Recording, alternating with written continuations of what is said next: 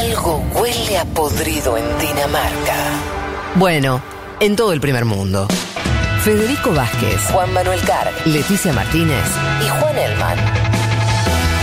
un mundo de sensaciones.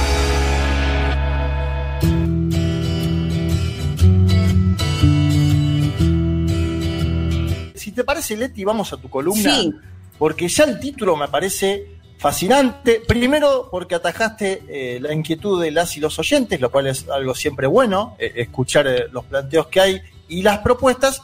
Y porque además hay una pregunta sobre un país del cual conocemos bastante poco. Y la pregunta es, ¿qué está pasando hoy en Tailandia? Protestas que no son nuevas, pero que tienen una particularidad, que piden abolir la monarquía. Eh, si te parece, empecemos con, con la columna para analizar un poquito lo que está pasando en Tailandia. Dale, Juanma, sin que, me, sin que me traten de panqueque, esta conducción me gusta que no me trata de demagógica por escuchar a los y las oyentes. Lo que te advierto es, ojo, o- ojo, ojo a la monarquía, atención, porque acabamos de voltear a Merino Sí, en, sí, en Perú. sí, totalmente. Ojo, atención.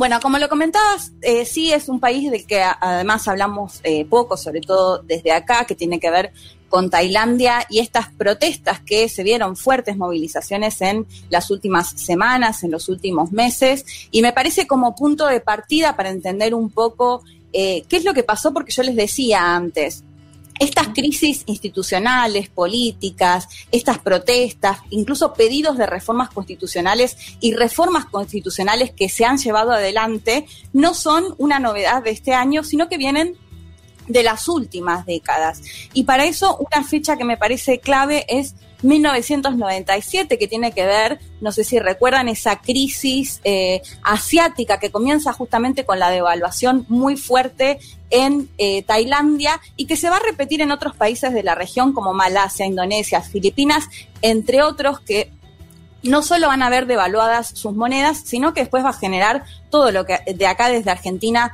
conocemos, ¿no? Que tiene que ver con altas tasas de desempleo, altas tasas de pobreza, entre otros indicadores negativos. Incluso esta crisis se la conoció también como la crisis del Fondo Monetario Internacional, porque también ahí el organismo to- tomó algunas de esas recetas que también conocemos de ajuste frente a estas crisis, ¿no?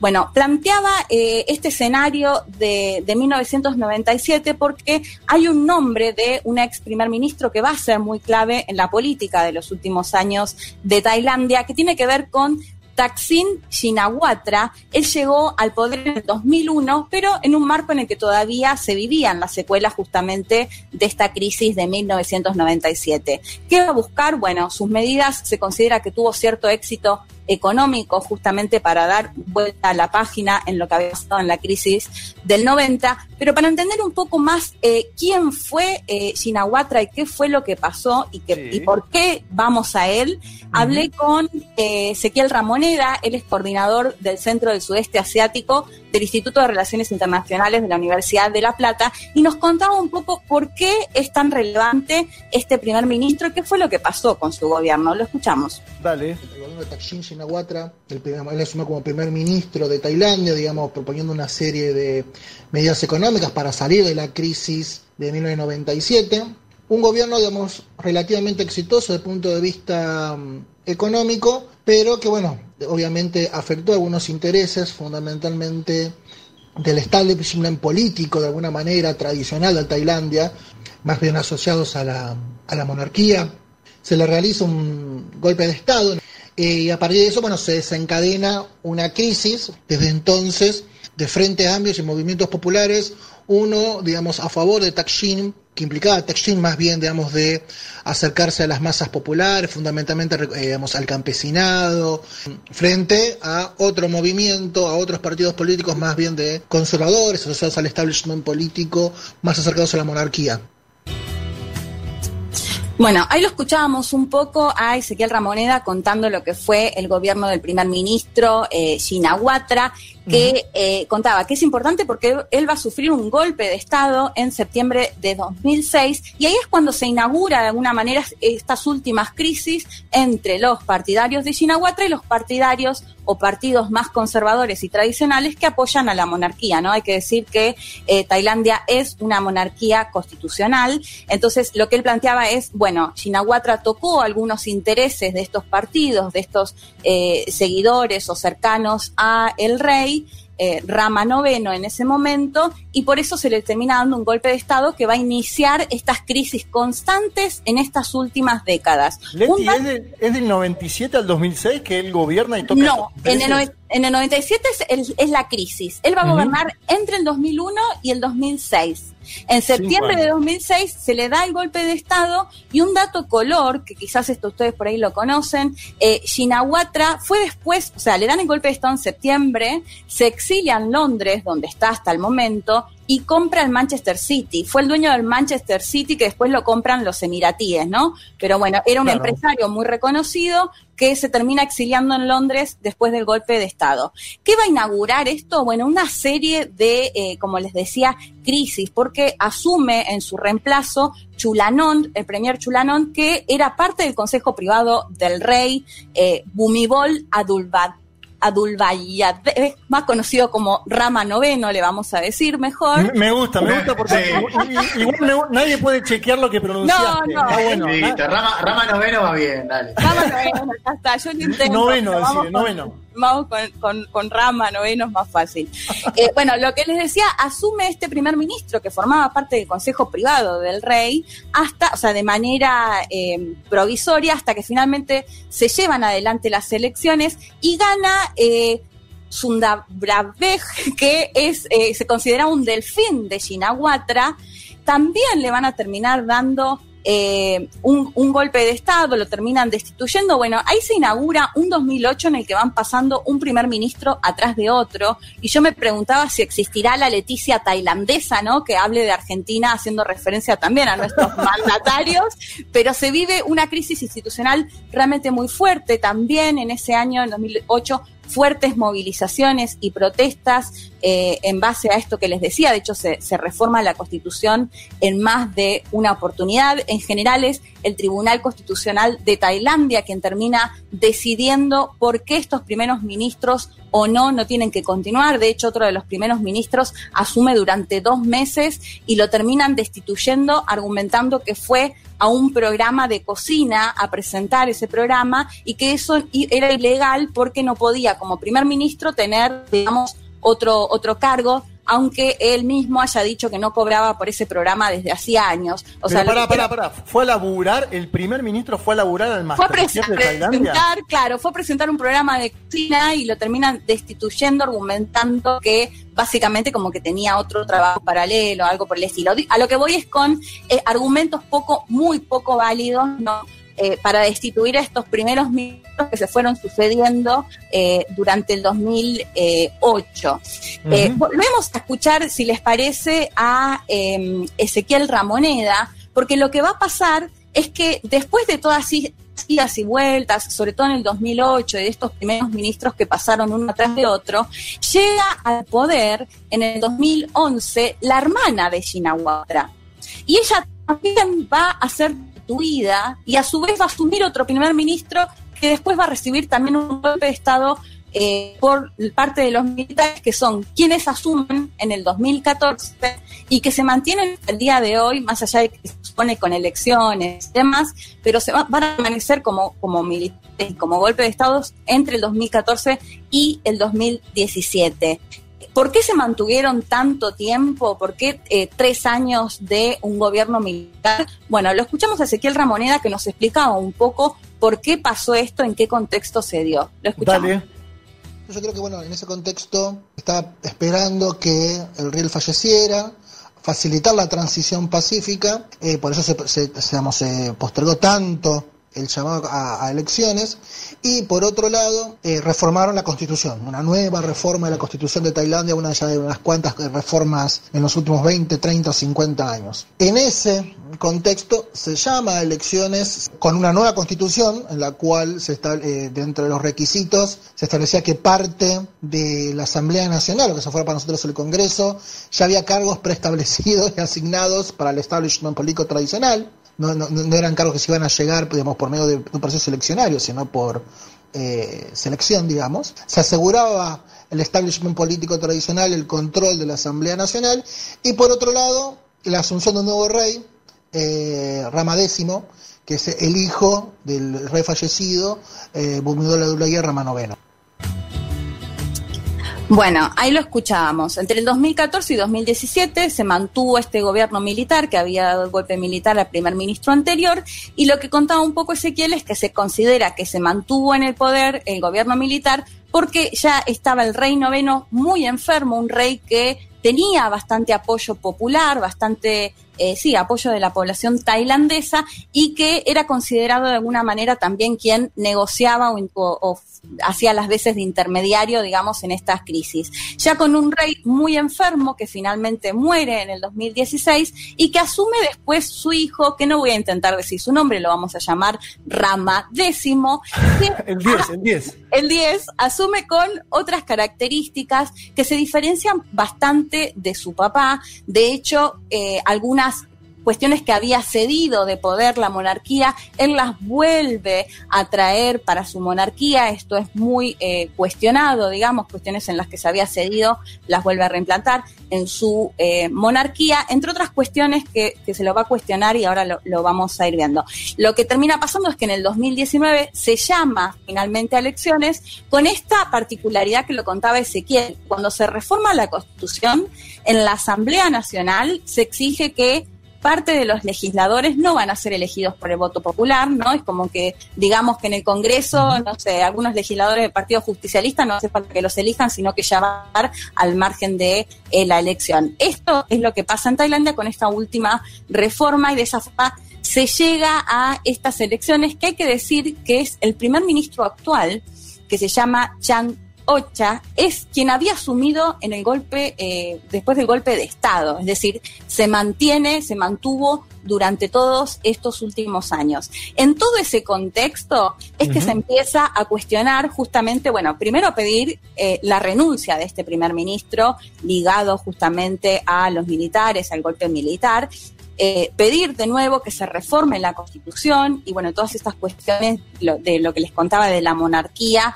y estas cuestiones que había cedido y que finalmente las vuelve a tener. Y lo que se empieza a pedir, y esta es eh, la diferencia que marcaba Ezequiel, la diferencia con las protestas anteriores, es que se empieza a pedir directamente o reformar la monarquía o directamente abolir la monarquía, ¿no? Y esto era lo que no se había dado. ¿Por qué? Porque lo acusan en parte al rey de haberse fugado del país. Si les parece, escuchamos ya el último audio de Ezequiel Ramoneda que nos contaba un poco qué es lo que se está pidiendo en estas protestas de este año, además en el marco de la pandemia. Dale.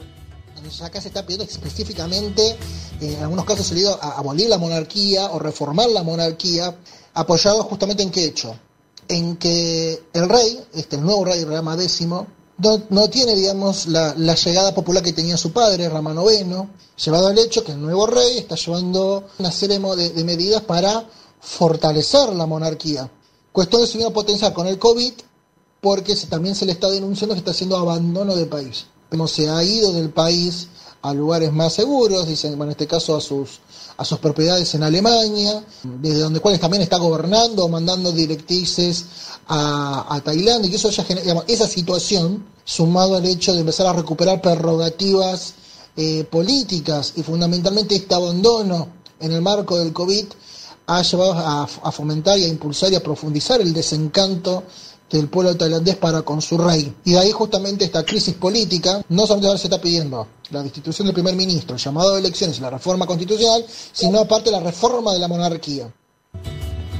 Leti, impresionante el audio porque marca primero lo que vos contabas, ¿no? Una fuga y porque además pone a las protestas, que este es un tema medio tabú me parece, eh, ¿no? La- la- so- no solo las protestas, te diría si se puede criticar a la familia de la monarquía o no en Tailandia, porque es algo que en Sí. general, digo, podés ir a la cárcel, podés afrontar procesos judiciales, y me parece que evidentemente está, existe eh, un movimiento, sobre todo juvenil, por lo que estuve leyendo, que se, que se está parando y que está diciendo abajo la dictadura, viva la democracia, que, que- que se plantea demandas como la disolución del Parlamento, escribir una nueva constitución, en eso hay algo de similitud, no, no quiero compararlo, pero con lo que está pasando eh, eh, en el Perú mismo. Sí. eh, y, y esto que me parece que es interesante, a pesar de que no se puede criticar a la familia de la monarquía, la gente salió a las calles. Total, está buenísimo lo que estás planteando, Juanma, porque justamente pueden ir a la cárcel simplemente por cuestionar o poner en cuestión al rey o la monarquía en sí. Por eso es, son tan novedosas eh, este tema puntual en las protestas que de hecho si uno mira incluso los carteles y demás, lo que piden directamente es tener una democracia, ¿no? Y que consideran que justamente la monarquía y el rey tienen una interferencia total en la política y, y lo hace a través de estos partidos tradicionales, de hecho el caso que les decía de la reforma constitucional, ¿no? Que directamente ponía a los legisladores sin que tengan que ser elegidos por el voto.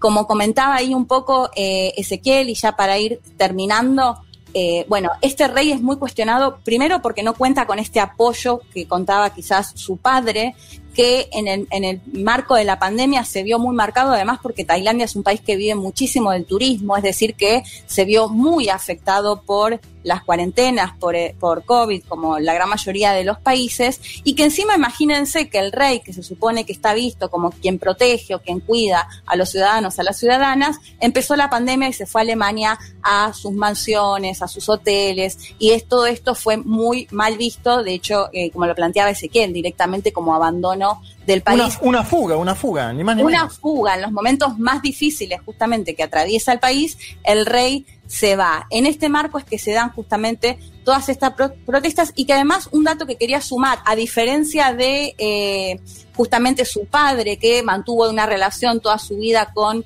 eh, la reina, o sea, con su esposa, en este caso el rey eh, Rama X está acusado de maltratar a sus mujeres con las cuales se ha divorciado en muchas, o sea, tiene unos cuantos divorcios en su haber, acusándolas de infieles y de alguna manera se tienen que terminar exiliando. De hecho, uno de los últimos casos tiene que ver y que surgió, la, apareció una foto en las últimas semanas de la princesa eh, Siridami, que eh, no se sabía de su paradero, a ella se le acusó de haber cometido un acto de corrupción y sus, padres fueron presos y ella directamente fue enviada a hacer trabajos, bueno, se la ve en las fotos haciendo trabajos de jardinería, pero se cree que trabajos más forzosos, se la ve rapada y de hecho las reinas Leticia de España y Máxima de Holanda ya dijeron que van a llevar adelante un comité para ver qué pueden llegar a hacer, con la situación de esta mujer, que además hay que decir, estuvo 13 años casada con el rey actual y que hace seis años que no puede ver ni siquiera a su propio hijo